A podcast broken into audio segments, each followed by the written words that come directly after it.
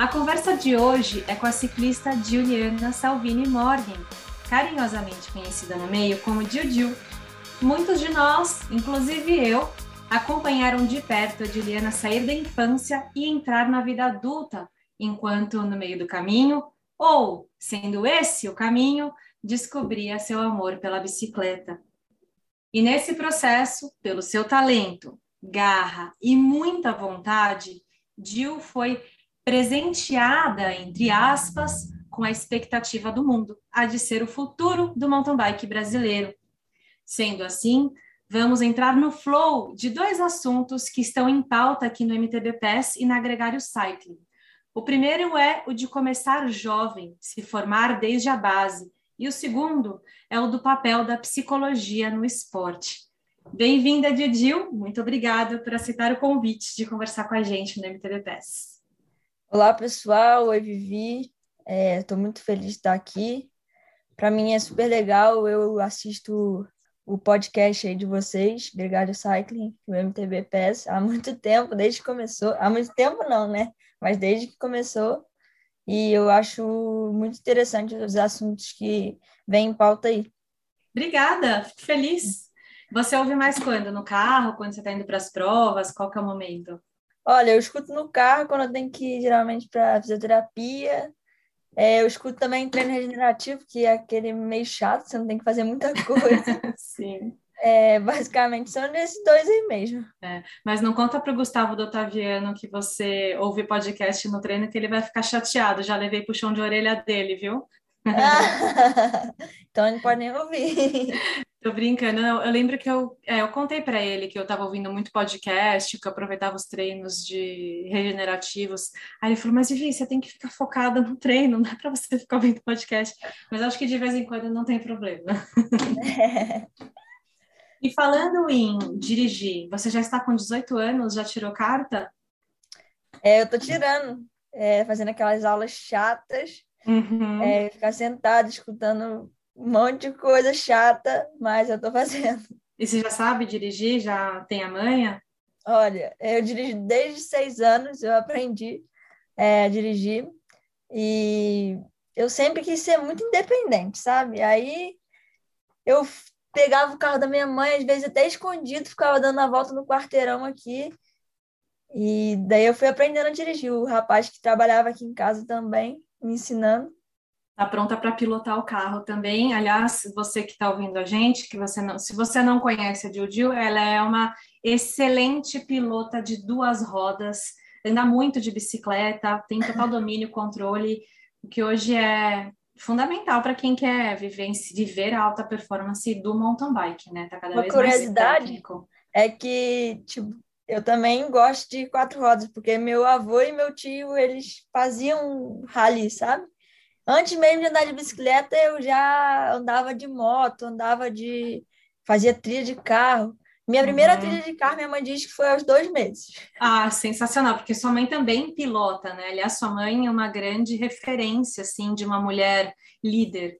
Eu acho sensacional. A Daniela Salvini, para mim, é, é uma referência no, no mundo do, da bike. Para mim também, é uma referência desse negócio de liderança que eu fico às vezes, caramba, como é que ela é tão inteligente para isso? Fico é. babando é. assim. Ela te ajuda muito, ela você sente a presença dela na, nas decisões que você toma na, na, carreira, porque a gente fala muito do seu pai, né? Sempre.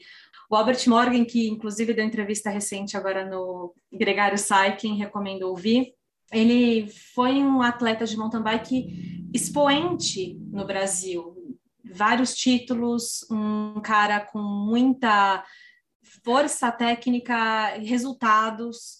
Teve uma cadeira, carreira não tão longa, decidiu relativamente cedo parar a carreira para se dedicar aos negócios. E quando voltou mais adulto, mais é, maduro, vamos colocar assim, depois de ter desenvolvido os negócios e tudo, voltou com tudo na categoria Master, na e-bike, e acabou trazendo a Jill junto, né? Então, a gente fala muito do Albert, a gente sempre vê a cara dele no esporte, mas a Daniela está sempre junto também. sempre presente, te dando apoio, viajando. Eu lembro a gente fazer sessão de fotos para a SW e a Dani está com a gente dirigindo o carro junto com a Valentina, sua irmã, minha futura parceira de trabalho. Não tenho dúvida que a, que a Valentina ainda vai ser uma grande comunicadora do esporte no Brasil. Então, onde que você sente mais a presença da sua mãe assim quando você está na pista? Olha, minha mãe, eu acho que ela consegue dar o conselho de uma forma que entra mais na sua cabeça, sabe? Meu pai fala é aquilo e acabou. Não tem é, como rebater com ele, não tem discussão. É a ideia dele, a ideia dele não tem como mudar. Minha mãe, se você já falar com ela o que você acha, ela consegue reformular o que ela falou e falar para você de volta de uma forma que você vai encaixar perfeitamente e você vai seguir aquele caminho. Vai. Uhum. É, você consegue entender muito o que ela fala.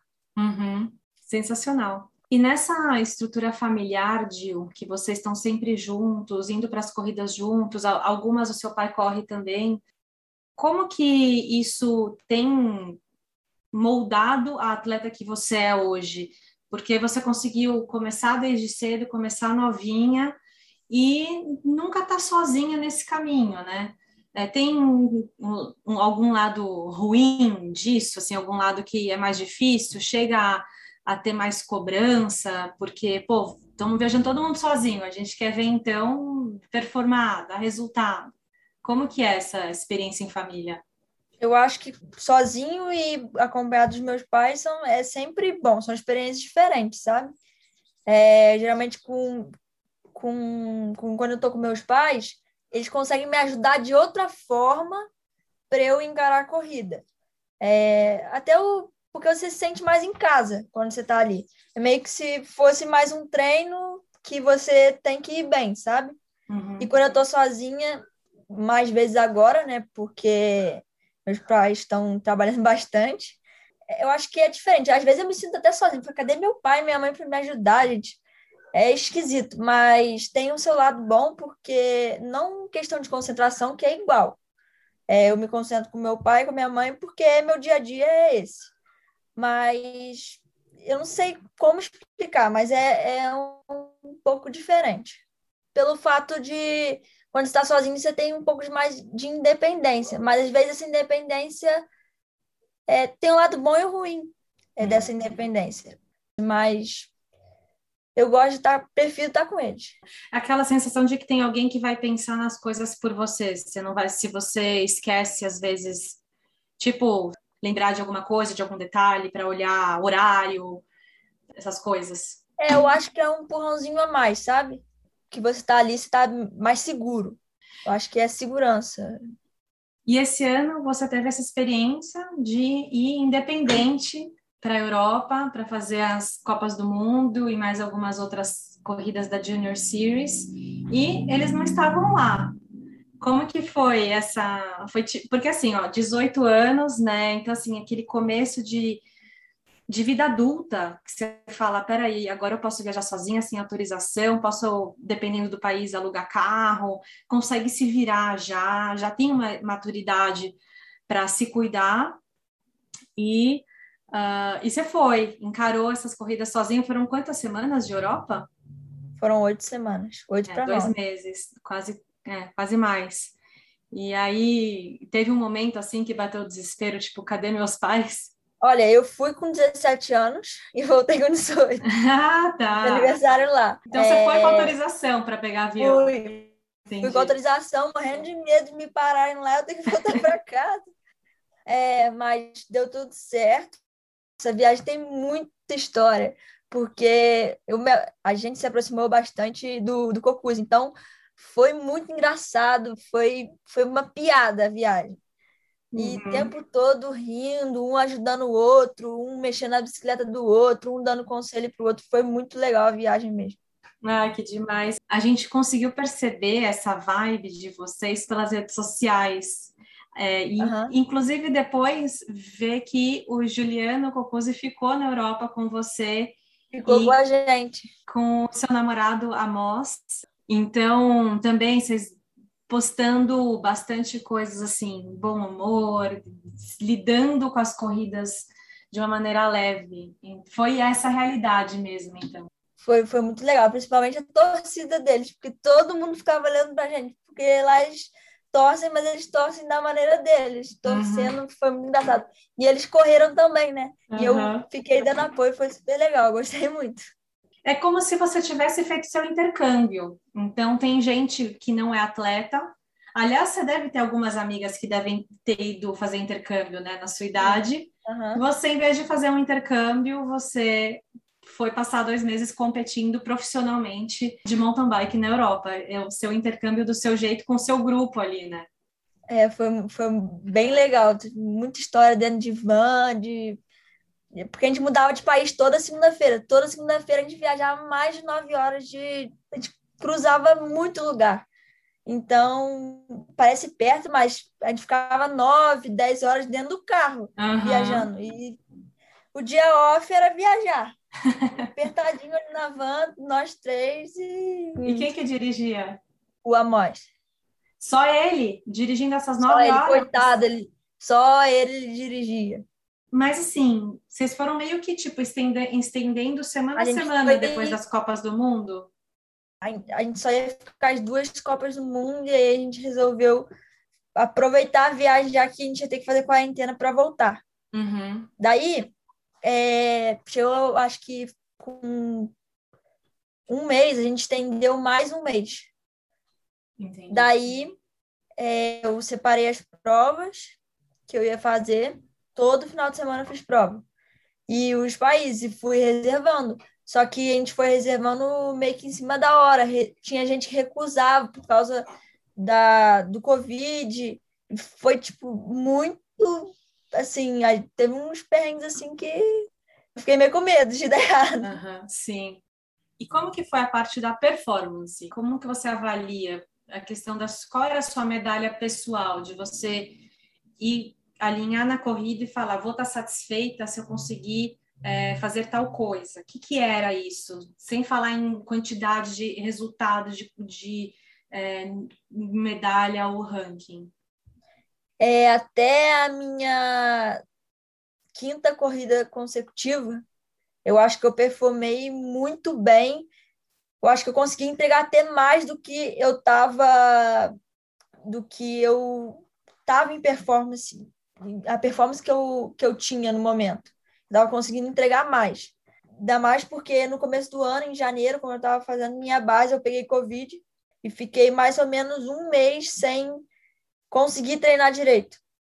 Daí eu voltei sem saber, sem ter muito norte do que fazer, com medo de, de, de forçar demais e acontecer alguma coisa, porque eu estava sentindo meu corpo estranho ainda.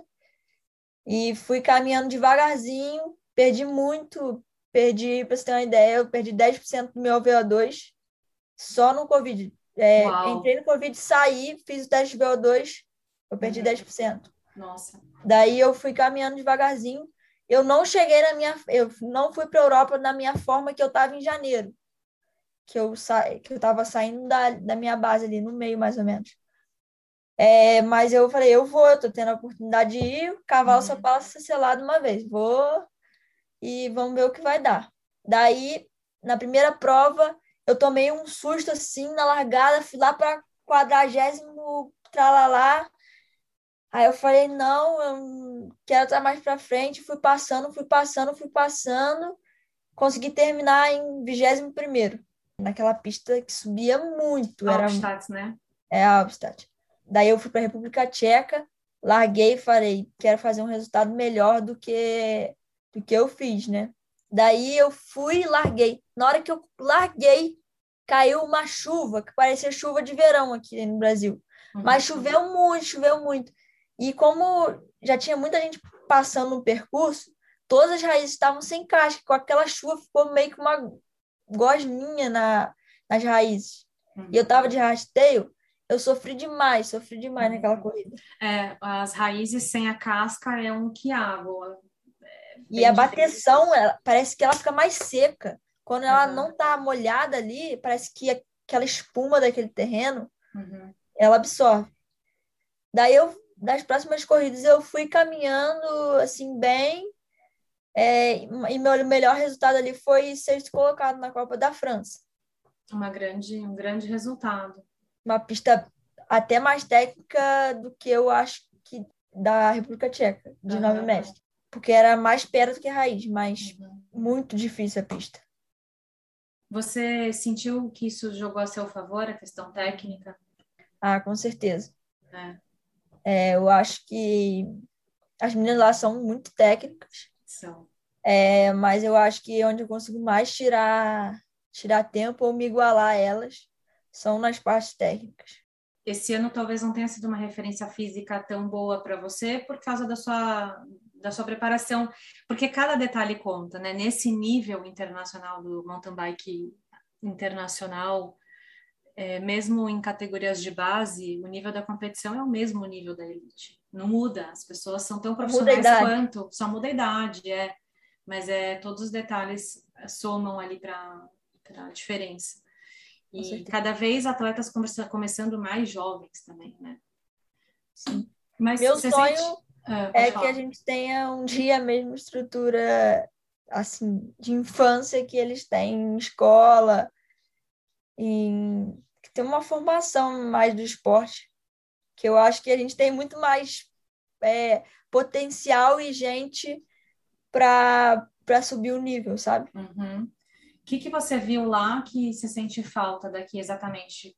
Principalmente considerando das pessoas terem acesso a isso, né, aqui no Brasil. Eu acho que é da forma como as crianças iniciam no esporte.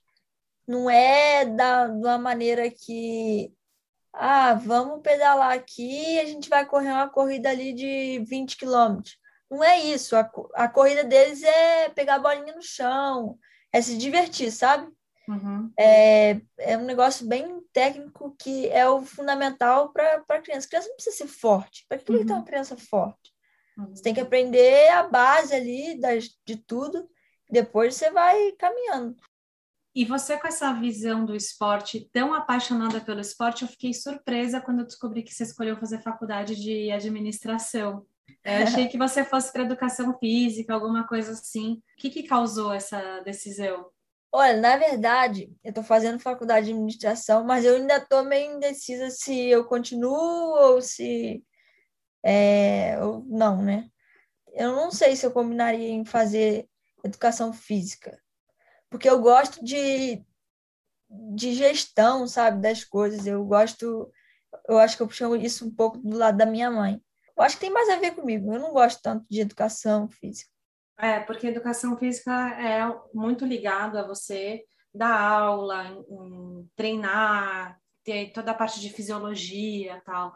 Eu, desde pequena, eu tinha certeza absoluta que eu queria ser atleta independente do que. Eu não sabia uhum. se eu só uhum. ia ser atleta, se eu ia ser atleta, se eu ia trabalhar, mas que eu ia ter que ter atleta no meu dia a dia, eu sabia, eu tinha certeza absoluta. Trabalhar com movimento, corpo.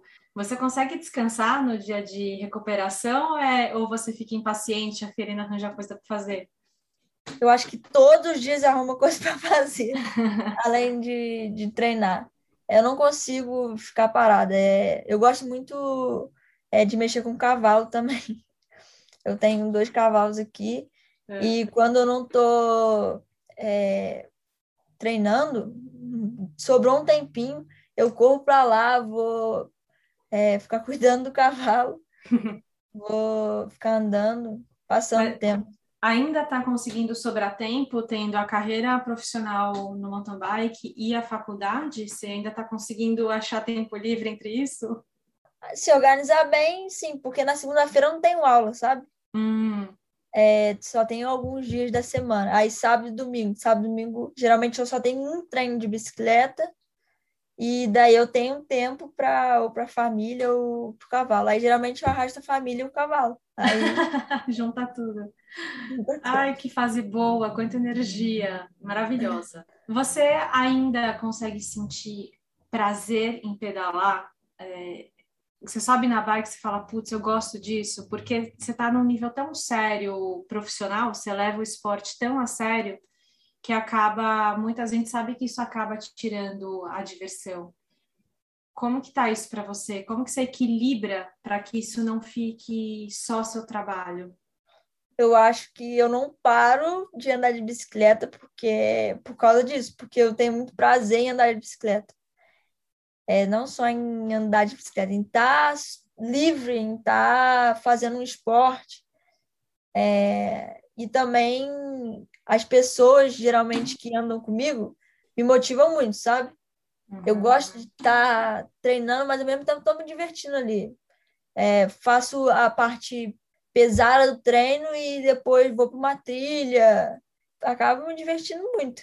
Tem alguma coisa que você sente falta da vida, entre aspas, normal, das pessoas que não são atletas, da, da sua turma que se formou com você no colegial? A galera agora, sei lá, tá indo tirar férias, indo viajar, é, fazendo coisas diferentes e você não pode porque você tem uma, uma meta, um grande objetivo.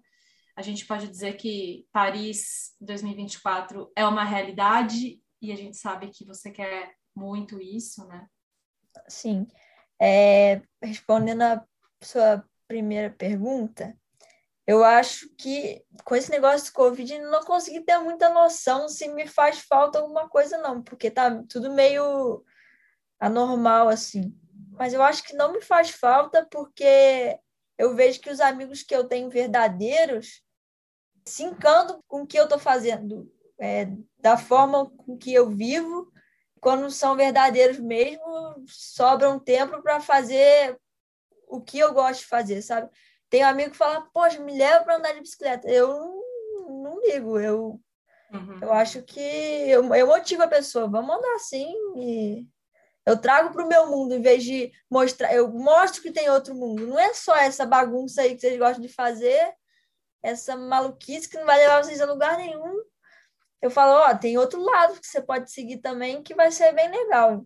Em vez de eu querer seguir o deles, eu uhum. acho que Uhum. Eu mostro que tem o meu lado, sabe? Também. Nisso você já trouxe alguém, algum desses amigos para o esporte assim, sem volta? O bichinho picou alguém? Ah, já, já. Já trouxe algumas pessoas, com certeza. Eu canso de falar, não, compra lá bicicleta. Eu digo, compra lá sem, isso aqui é maneiro e tal. A pessoa nem pedala mas comprou a bicicleta lá, anda uma vez, anda outra, aí para um mês, depois volta, anda de novo e gosta. Geralmente é assim. Uhum. E fica, né? Fica. E depois fala que te conhece, provavelmente. Sou amigo da Didi. Passa. É engraçado, porque aí passa, passa mensagem no meu celular, ou passa na rua, tô passando, treinando. Ó, oh, tô te esperando para te ver lá na televisão, tô te esperando para te ver nas Olimpíadas. Eu, eu gosto, né? É uma motivação.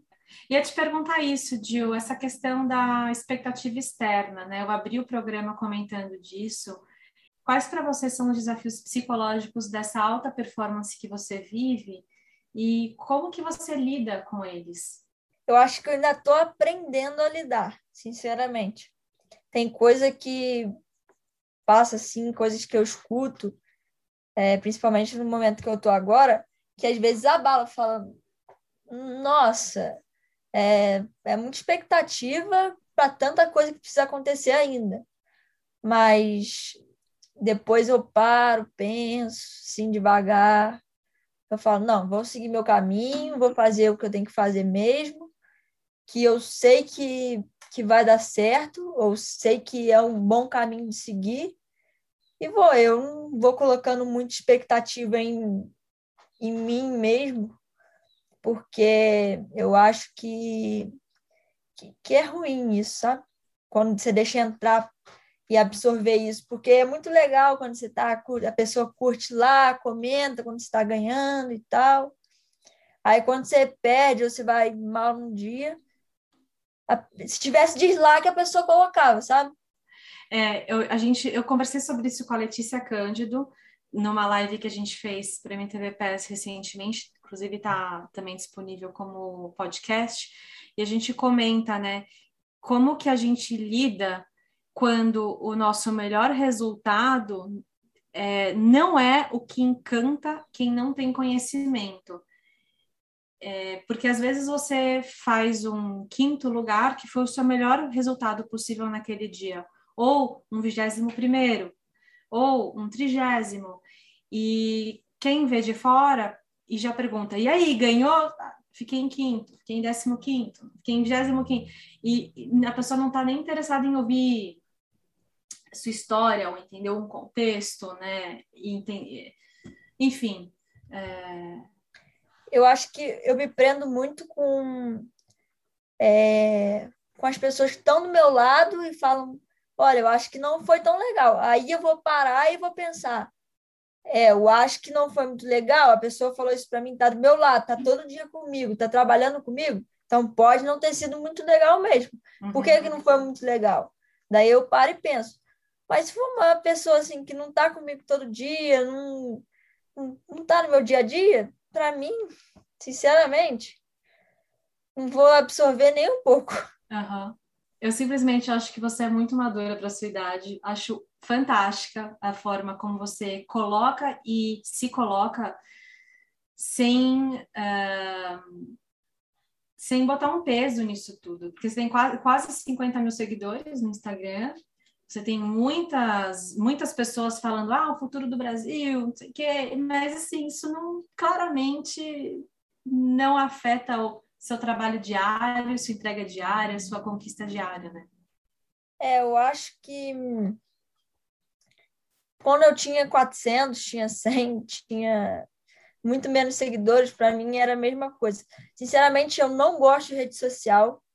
Eu faço porque eu sei que é necessário. Eu, as pessoas até brincam comigo, nossa, mas você é muito curta e grossa. A pessoa te responde, te pergunta alguma coisa, você responde diretamente, você não fica enrolando. Eu não sei por que, eu sou assim, mas eu não gosto, eu faço porque realmente tem que fazer, eu sei a importância. E eu acho que esse é um dos motivos que eu não me prendo muito é, nessa, nesses comentários, nesses likes, ou nas pessoas doidas que falam um monte de abobrinha lá, uhum. porque eu não gosto nem de ligar uma televisão de, de ver essas coisas, sabe? Eu acho que é muita informação correndo e pouca coisa que é verdadeira ali. E qual que é o seu pensamento agora, médio e longo prazo na sua carreira? O que, que você enxerga? É, eu digo que a médio prazo eu enxergo as Olimpíadas. Uhum. É, são tenho... três anos só até lá, né? Sim, eu tenho um objetivo grande, né? Ainda mais que eu sou, por pontuar, sendo sub-23, são menos pontos. É, um, é uma coisa muito difícil de fazer, mas eu acho que eu sou capaz. Eu vou lutar para conseguir. E se não conseguir, tudo bem, eu tento na próxima. Uhum. E, mas com certeza eu vou lutar com todas as minhas forças para conseguir, porque eu tenho um sonho muito grande que é de ir nas Olimpíadas. Uhum. Fico babando aqui de boxe a tênis de mesa, eu gosto muito.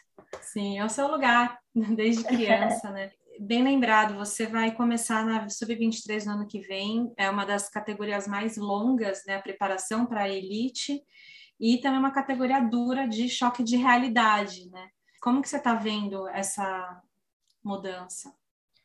Olha, é, eu sei que preciso mudar algumas coisas no que no, nesse caminho para sub-23. Eu estou mudando aos poucos no que o que eu preciso mudar. São coisas físicas, assim? Essas mudanças é questão de treinamento, Não, de... É, são, são todas essas coisas aí. É, e também eu acho que de, de atitude não, porque dedicação e tudo isso eu já tenho mesmo, mas é só estrutura assim das coisas, de como lidar, é, que eu preciso botar as coisas mais cada coisa no seu lugar e conectar tudo. Eu acho que isso é uma coisa que está faltando. E aos poucos lá dentro e moldando é, essas pessoas que estão ao meu lado, é, tudo isso. Eu acho que eu vou ter um choque de realidade quando chegar assim, mas eu estou preparado, eu sei que isso é normal E com esse choque eu quero aprender com ele, né? O que, que eu tenho que fazer para melhorar. Você acha que ir para fora, ir para competir na Europa é fundamental para a sua evolução? Eu acho que sim. Inclusive, eu acho que mais do que competir, eu acho que ficar um tempo lá, sabe? Nem que fique voltando para competir algumas provas aqui. Mas eu acho que se fosse tudo de acordo com os meus planos e saísse tudo perfeito, com certeza esse seria um dos meus objetivos para conseguir alcançar. Se você olhasse para trás, para a sua carreira até aqui, no último ano de júnior, toda a sua construção de base, tem alguma coisa que você faria diferente? Ah, eu acho que sim, bastante coisa faria diferente. Eu faria diferente, mas essas coisas também me ensinaram, sabe? Então é complicado se eu faria diferente ou não. É, eu acho que se eu tivesse um filho que fosse fazer a mesma coisa, eu acho que eu daria conselhos diferentes do que foi dado para mim. Dá um exemplo. Nossa, pegou pesado agora. é... Tipo, se, se divirta mais, se cobre menos, talvez? Ou... Eu acho que isso eu fiz, eu fiz bem feito. É, eu também achei é... que você sempre chegou leve nas corridas. Sim, eu acho que é mais questão de, de organização, assim, da vida, sabe? Hum. Da, da... Dos estudos? Não, de, de todas as atividades que eu fazia. Eu acho que eu tiraria um pouco dessa de carga de coisa que, que eu fiz antes e distribuiria mais direito isso. Mas eu acho que me ensinou também, né? Então é complicado de falar. Eu lembro que você ia para as provas, ia para as corridas de bike e depois é, ia para o quarto do hotel estudar, estudar para uma prova, ler. É, até hoje eu passei lá na, lá na Europa, eu fiquei fazendo um monte de prova. E o ruim que é de madrugada, né? Que Nossa, tinha isso ainda. E é complicado você conversar com o povo brasileiro que ele não entende que você é atleta, não. É, Pô, professor nenhum meu, entende? Sério? Nenhum. No colégio ou na faculdade? Na faculdade. No colégio não me ajudavam bastante. É. É, não entende, não. Ele fala, ah, aqui é faculdade, você. Não tem moleza. É isso aí. Entendi. Não é fácil. É. E vou, falando sobre projetos de base você fala que você faz estudaria administração para um dia talvez iniciar, usar o seu conhecimento e sua liderança para provocar mudanças nesse sentido. Se você fosse construir o seu próprio projeto de base, como que você construiria ele? Você consegue? Primeiramente, eu construiria na escola. Hum. Eu tentaria mudar isso de alguma forma. Eu ia inserir eu ia tirar a educação física daquele padrão nada a ver que existe. Não tem noção nenhuma que não é educação física nenhuma. A criança não desenvolve nada de coordenação motora, nada disso, não tem isso. E eu acho que desenvolveria uma forma que a criança se divirta, claro, com várias modalidades, ensinar o que, que é cada coisa, de como executa, o que, que vai precisar e ir evoluindo, né? Até uhum. E para terminar, Gil, a pergunta que eu faço para todo mundo. Para você, qual que é o significado, a importância do esporte na vida das pessoas? Eu acho que o esporte não tem como te levar é, claro, você tendo dedicação, não tem como te levar a um caminho ruim. Então, é, o esporte, qualquer pessoa que entra no esporte vai ter uma vida vai ter uma vida boa, não tem como ser ruim, sabe? É... Eu acho que é a maneira leve que você leva, se você gostar realmente de praticar um esporte, não tem como você ser uma pessoa ruim, porque ele te ensina é, respeito, te ensina dedicação, te ensina resiliência. Então, quem uma pessoa vai ser ruim quando? Tendo resiliência, tendo educação, tendo amor pelo que faz. uhum. tendo é, respeito pelo próximo, não tem como ser uma pessoa ruim. É. Então, eu acho que é isso. Dá para dizer que os fracassos ensinam mais que as vitórias? Eu acho que ensinam bastante, mas se você souber analisar bem a vitória, ela também te ensina bastante. O que, que você mais aprendeu com essas vitórias e seus títulos?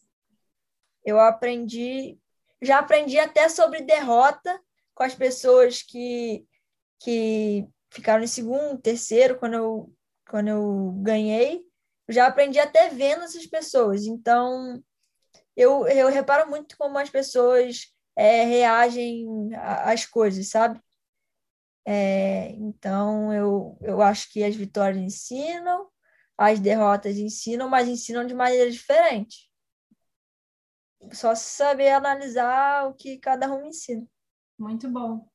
Dil, que você continue essa menina leve, gentil, querida, que ouve. Eu sinto que você é uma pessoa que escuta, né? Você enxerga. E carregue isso e conquiste seus sonhos, suas medalhas.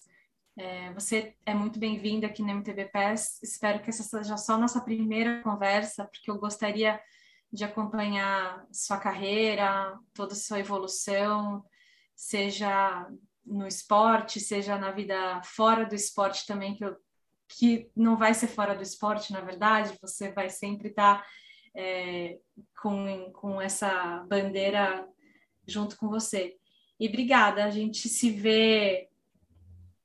A gente não se vê, porque a gente está no podcast. e obrigada, Gil. É, muito obrigada aí, gostei demais das perguntas, gostei de, é, eu acho que se parar para analisar, tem algumas coisas que servem até para quem não, não é do esporte em si. Quando quiser me chamar de novo aí para falar de qualquer coisa. Combinado. obrigada. Obrigada, Gil. E boa sorte com tudo, inclusive nessa transição para Sub-23. Muito obrigada.